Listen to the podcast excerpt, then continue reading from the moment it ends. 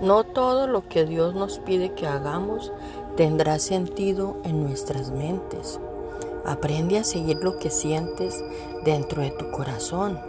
Si no tienes paz para hacer algo, entonces no lo hagas.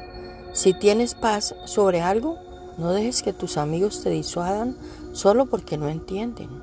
Incluso si eres el único que responde a tu manera, mm, sé lo suficientemente valiente como para seguir tu corazón. Deja de intentar resolver las cosas.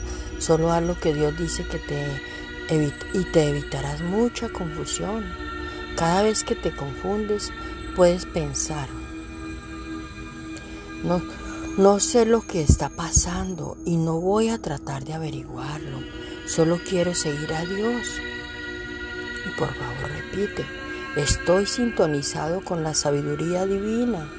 Por lo tanto, puedo confiar en lo que siento por dentro.